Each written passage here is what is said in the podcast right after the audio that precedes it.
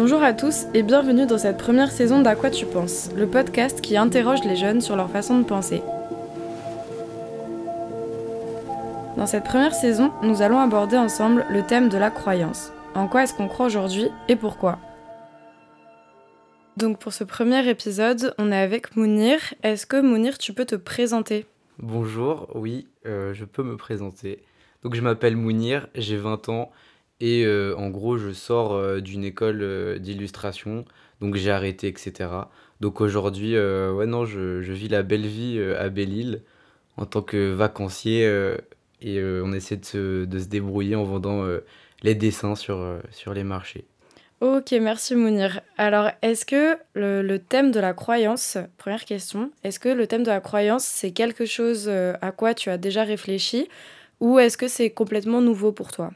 Euh, le thème de la croyance, non, moi je pense que bah, on, on y est tous un peu confrontés, dans le sens où euh, à partir du moment où on, on constate un décès ou quoi, et même que ce soit euh, familialement, moi j'ai toujours été confronté à ça de par mon père, issu d'une famille musulmane de- du côté paternel. Donc non, on a toujours été confronté à la croyance. Après, mes convictions personnelles ont été respectées par mes parents. Ma mère est plus ou moins athée, mais elle est plutôt euh, de base euh, catholique, parce que euh, c'est le côté italien, etc. Et euh, non, on a toujours été un peu confronté à ça. Et on a toujours, on m'a toujours laissé exprimer aussi le fait que moi je suis, je me considère comme athée. Ça veut pas dire que je ne crois en rien et que je n'ai pas foi en rien, mais c'est juste que si on doit mettre des mots sur les trois plus grandes religions, je ne me retrouve pas dedans.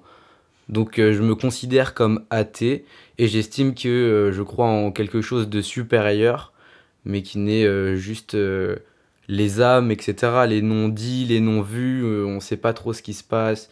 Je crois pas non plus trop aux fantômes et aux manifestations des choses, ça peut arriver, mais je dirais pas que je crois en Dieu, mais je crois en une force quelconque supérieure. Ok, donc là, tu as déjà abordé beaucoup de sujets dont j'ai envie de parler avec toi. Euh, et d'abord, j'aimerais te demander, euh, tu m'as parlé de la mort très rapidement. En quoi, pour toi, la mort, c'est en rapport avec la croyance? Parce que euh, pour moi, la croyance, c'est ce qui va se passer en quoi je crois. Et c'est sûr qu'on est tous omnubilés, on, on s'est tous posé la question, il y a quoi après la mort? Tout le monde, on est gosse, la première chose à laquelle on pense, on est en vie, mais on meurt. C'est le cycle de la vie. Mais qu'est-ce qui nous compose en fait? C'est notre cerveau? Est-ce qu'il y a vraiment rien derrière? C'est une croyance. Est-ce que tu crois ou non que tu as une âme et que peut-être cette âme, euh, on ne sait pas ce qu'elle va faire parce qu'on ne peut pas le savoir? Mais est-ce que nous sommes des coquilles habitées par une âme ou notre âme habite notre, euh, être corporel et à la fin euh, tu meurs, ton être corporel, il meurt avec ton âme dedans? Ou est-ce qu'il n'y a pas du tout d'âme et c'est le cerveau qui est beaucoup trop complexe? Et je sais qu'en neurosciences aussi, hein, il y a toute une notion de rêver, euh, des choses qui, qui ne sont pas de notre conscience. Donc euh, je pense, ouais, bah c'est ça, les rêves, les rêves lucides. Il y a beaucoup, beaucoup de thématiques qu'on n'explique pas encore dans notre cerveau, sachant que c'est extrêmement complexe et ça apporte euh, des zones de flou et dans lesquelles en fait on se pose des questions. D'où la croyance, c'est quelque chose qui n'est pas réel, des choses, qui, des faits qui ne sont pas approuvés. Et à partir de cette zone d'ombre qu'est la mort, et ben on, on se pose beaucoup, beaucoup de questions. D'où la croyance de quelque chose euh, ou non derrière la mort. Ok, donc c'est super intéressant ce que tu me dis sur le fait que euh, la croyance, c'est quelque chose qui n'est pas réel. Euh, moi, j'ai une définition de la croyance que j'ai trouvée sur le site du CNRTL. Donc la croyance comme une certitude plus ou moins grande par laquelle l'esprit admet la vérité ou la réalité de quelque chose. Donc euh, pour toi, qu'est-ce que c'est la place de la vérité dans la croyance? La vérité dans la croyance, c'est que euh, aujourd'hui, je pense que beaucoup de religions, déjà on peut parler de la religion, euh, nous, nous dictent des règles pour, mi- pour mieux vivre. C'est-à-dire que ça nous donne bonne conscience et à côté de ça, ça nous promet quelque chose. Donc c'est-à-dire qu'on a une promesse du paradis si on se comporte bien. Au final, même s'il n'y a pas de paradis, tu auras juste été une bonne personne. Et du coup, il y a un cercle vertueux qui, se crée.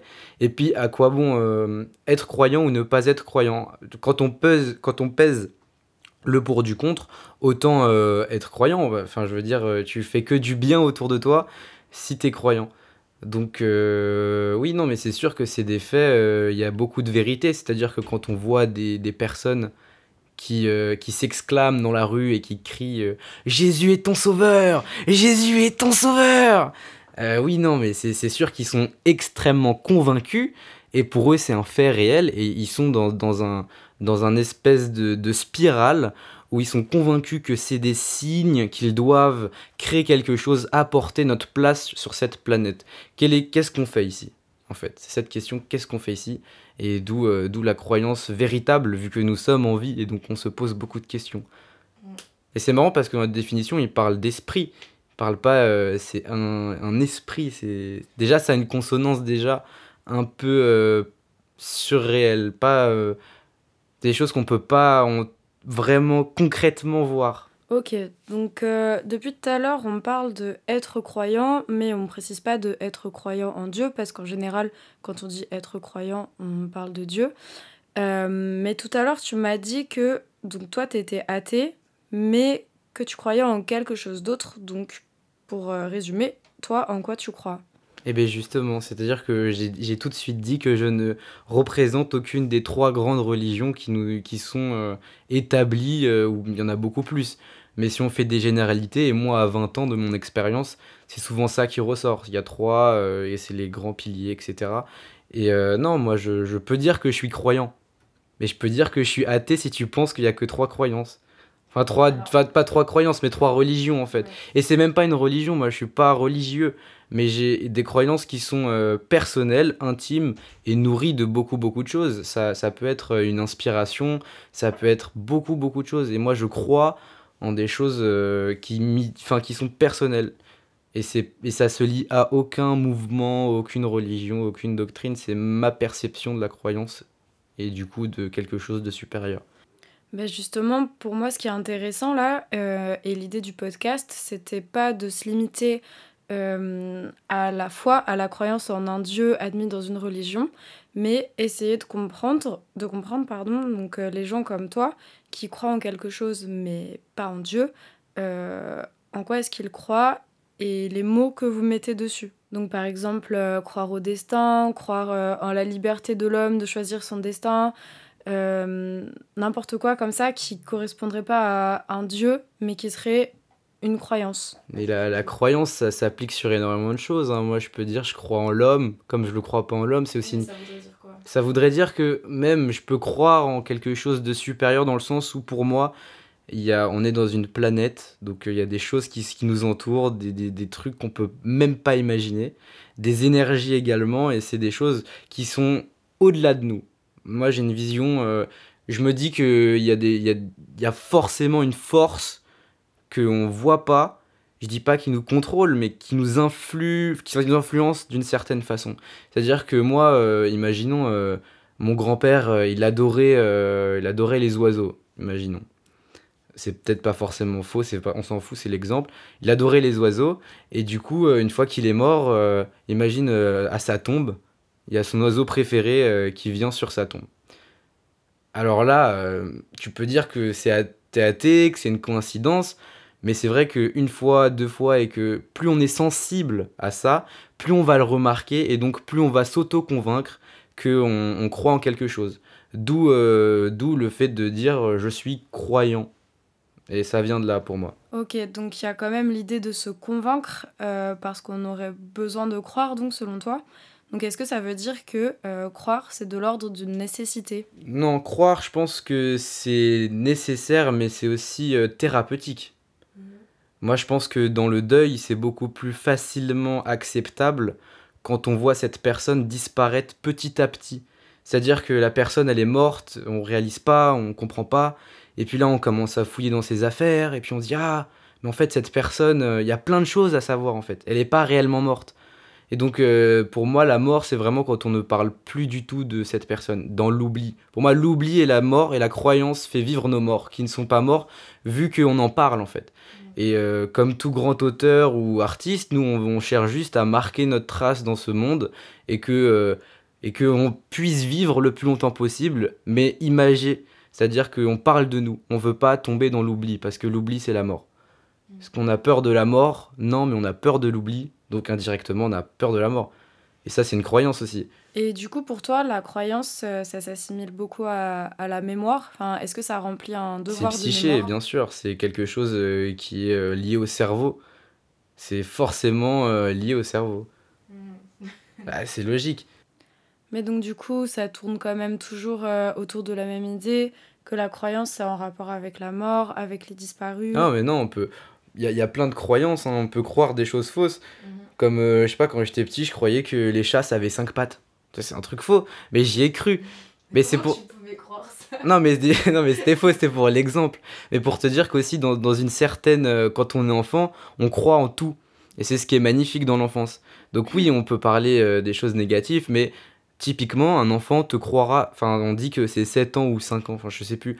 L'âge de, de raison, on appelle ça 7 ans, c'est ça. 7 ans, c'est l'âge de raison. Donc, c'est l'âge de ne plus croire tout le monde. Donc, avant cet âge-là, on est censé croire en tout.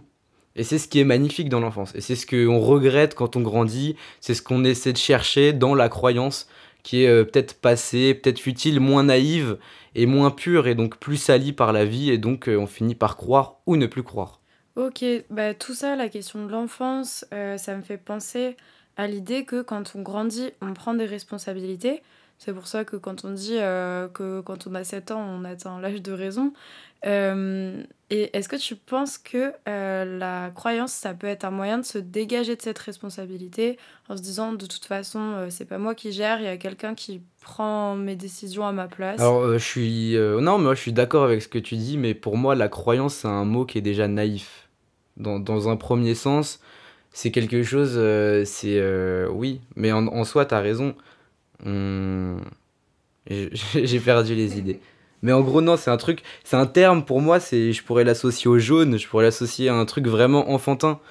Et c'est pour ça que, euh, pour moi, oui, euh, la religion, etc., c'est à la recherche de quelque chose de disparu. Mais on sait qu'on le retrouvera plus parce qu'on a cette vision de la vie qui est différente. D'où la maturité, d'où, d'où la vision des choses qui, qui, qui part et en fait qui est regrettable. On peut courir derrière des souvenirs, c'est ce qu'on fait tous. Et d'où le moment présent, etc. Moi, je crois au moment présent. Euh, là, on va partir sur une question un peu plus personnelle en rapport avec euh, ton expérience en tant que toi, Mounir. Euh, tout à l'heure, tu nous as dit que ta famille t'avait laissé pas mal de, de liberté quant à, à, la religion et à la croyance. Enfin, ils t'ont pas imposé de, de croire en, en Dieu. mais est-ce que quand même, donc la position de ta famille par rapport à la religion a influencé ta manière d'envisager les choses Alors, bah, s'il faut parler de la famille, je vais parler d'abord de mon père. Donc, mon père, c'est euh, le septième enfant parmi euh, les neuf de, de, sa mère. Donc, il est dans une grande fratrie, donc euh, d'origine algérienne, etc. Ils sont venus immigrer. Mon père est le premier de la fratrie à être né du coup en France. Et mes deux grands-parents ne parlent pas du tout un mot de français, donc ils se sont installés à Belleville pour fuir la guerre d'Algérie. Et, euh, et du coup, euh, bah, cette famille Boudjelal, euh, très très très très très très très croyant. C'est-à-dire que tout le monde dans la famille est censé croire et il n'y a pas d'espace pour que tu t'en rendes pas pour que tu te rendes compte en fait. C'est-à-dire que même si tu t'en rends compte, tout, tout ton entourage, parce qu'en vrai, immigré traîne avec immigré, donc ça veut dire que ton entourage, eux aussi, pensent, bah, typiquement là, était musulman. Et euh, oui, non, c'est vrai que mon père, lui, il a baigné dans ça. Et euh, plus tard, euh, il nous a jamais vraiment confié ses, ses, ses, ce qu'il qu en croyait, il croyait, en quoi il croyait. Mais, mais moi, je suis persuadé que il n'est pas vraiment musulman dans le sens où il est beaucoup trop cartésien pour, pour croire à ça. Et, mais chacun se réconforte tout le temps et tous les jours en disant Ah bah de toute façon, tant que s'il n'y a pas de Dieu, il n'y a pas de Dieu. S'il y en a un, je crois en lui et il me sauvera s'il faut euh, plus tard. Mais ça, c'est le, chemin de pensée qui est très clair. Et moi, je pense que mon père, il a un côté musulman qui est ancré en lui, d'où euh, sa culture, l'environnement, etc. Donc ça l'a assez formaté. Et moi, dans mon éducation, il a été assez distant sur cette question. Il m'a jamais dit euh, ne mange pas de porc. Par contre, lui, il peut faire des réflexions à table. ah, vous mangez du khalouf, euh, vous êtes sérieux, non, non, mais pour rigoler. Puis nous, on rigole avec lui. On lui dit ah, regarde, je t'ai laissé une part, c'est une quiche et il y a des lardons dedans. Et du coup, bon, on rigole, c'est assez taquin et on a su. Enfin, mon père nous a jamais imposé quoi que ce soit, en sachant que ma mère aussi avait des convictions de base assez athées. Elle, a été euh, bon, de, son milieu euh, catho euh, italien et venue en France, bon, voilà, boivent de l'alcool. c'est par consensus, c'est pas vraiment par croyance, parce qu'elle s'est fait bénir que, voilà, quand elle était enfant, c'est vraiment lié à ça. Et du coup, des deux côtés, nous, on a, on a, pu discuter avec nos parents et on a un espace qui est fou. Ça veut dire, moi, si demain j'arrive, je vois mon père, je dis, moi, je suis bouddhiste, et bah, il va dire d'accord fils. et c'est ça en fait. Au-delà de ça, c'est une philosophie. Je pense que c'est plutôt les, la philosophie de mes parents qui m'ont poussé à, avoir une liberté et l'espace de pouvoir euh, penser. Et ça passe aussi avec les fréquentations. Euh, moi, je sais que je suis quelqu'un d'assez sociable et je tiens absolument à avoir un discours euh, super large sur peu importe les sujets parce que ça apporte de la nuance et de la, vérité sur, sur quelque chose qui peut être un peu perçu comme abstrait ou, des tabous tout simplement.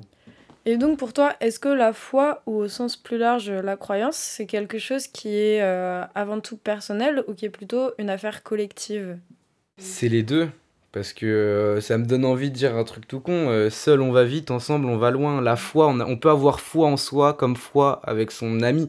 On peut avoir foi en ses parents. On peut avoir foi en énormément de choses. On peut avoir foi en son art. On peut avoir foi à sa musique on peut avoir foi en ses capacités euh, d'orateur, on peut avoir foi en sa lumière, on peut avoir foi en la pile 25 euh, volts que tu viens d'incruster, on peut, on peut avoir foi en son scooter qui débraye, enfin on peut avoir foi en beaucoup beaucoup de choses.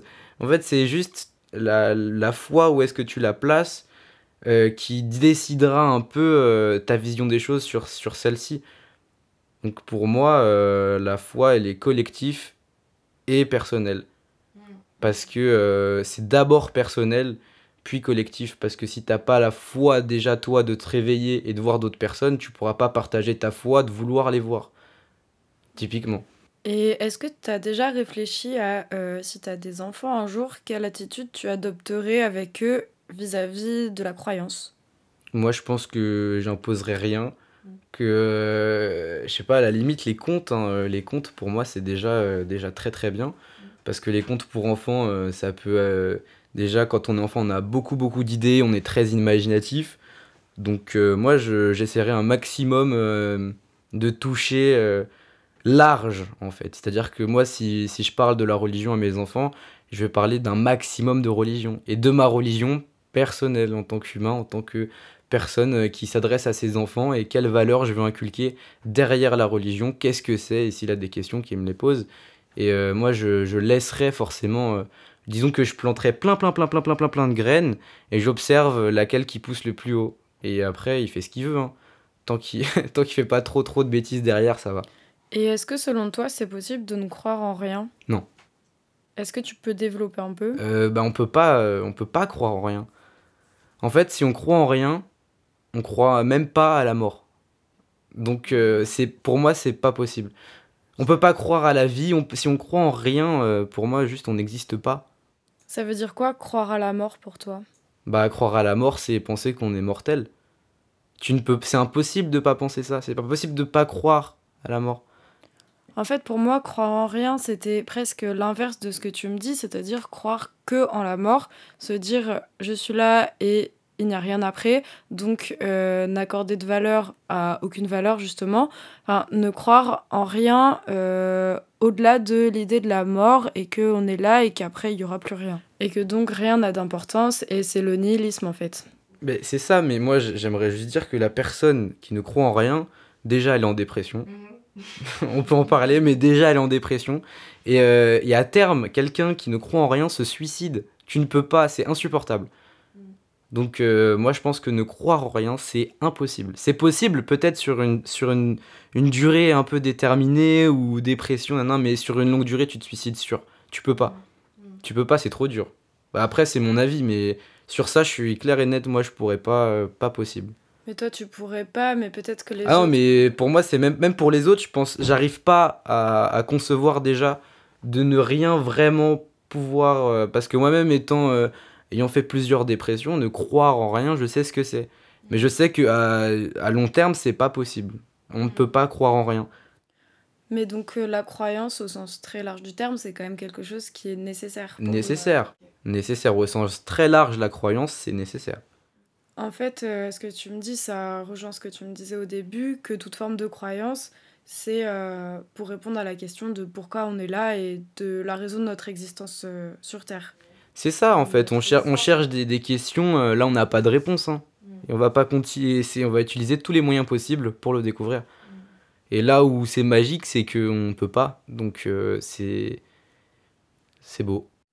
Et en général, quand on croit en quelque chose, on est euh, sûr d'avoir raison. Donc, est-ce que pour toi, la croyance, c'est quelque chose qui peut s'assimiler à un savoir? C'est une bonne question. Euh, non, parce qu'on pense croi- on prend savoir la croyance, mais c'est pas le savoir pour moi, c'est un terme beaucoup trop euh, trop strict en fait. Le savoir pour moi, c'est quelque chose de fondé. Une croyance, elle peut être fondée sur des récits, mais c'est fondé sur des livres, donc c'est c'est pas euh, une vraie vraie vraie vraie. euh, J'appelle le mot croyance. Savoir. Savoir, c'est ça. C'est pas un vrai savoir dans le sens où moi, savoir, c'est vraiment. c'est cartésien, c'est je sais. Je vais changer un peu de sujet encore une fois. euh, mais est-ce que toi, tu penses que on est responsable de ce qui va nous arriver, de notre destin, euh, ou qu'il y a quelque chose au-dessus de nous qui décide? Je pense que c'est un mélange. Je pense que c'est comme la chance. Il faut savoir se donner. euh, Moi, je vais faire un- une métaphore qui va résumer un peu. Moi, je considère que chacun, euh, chacun est un arbre. Au début, l'arbre, c'est un petit arbre. Donc, il va choisir la direction. Où est-ce qu'il est mieux pour capter le soleil? Du coup, il va, il va se diriger, il va faire des choix. Mais ces choix, il aurait pu les faire, mais dès le départ. Il y a, un tronc d'arbre qui reste commun, donc c'est la chose qu'on peut pas changer. C'est là où on habite, c'est notre famille, c'est notre culture. Mais derrière, il y a, y a une multitude de choix qui va former une multitude d'arbres. Et chaque arbre personnel est différent. Par exemple, il y en a, ils ont plus de feuilles parce qu'ils ont beaucoup, ils sont super tristes. Il y a des arbres, ils ont pas trop grandi. Il y a des arbres, ils ont fait que tourner à gauche, que tourner à gauche, que des choix. Ils vont, ils vont prendre la branche où ça va pas. Il y en a, ils vont être des petits arbres touffus. Il y en a, ils vont être des grands séquoias géants.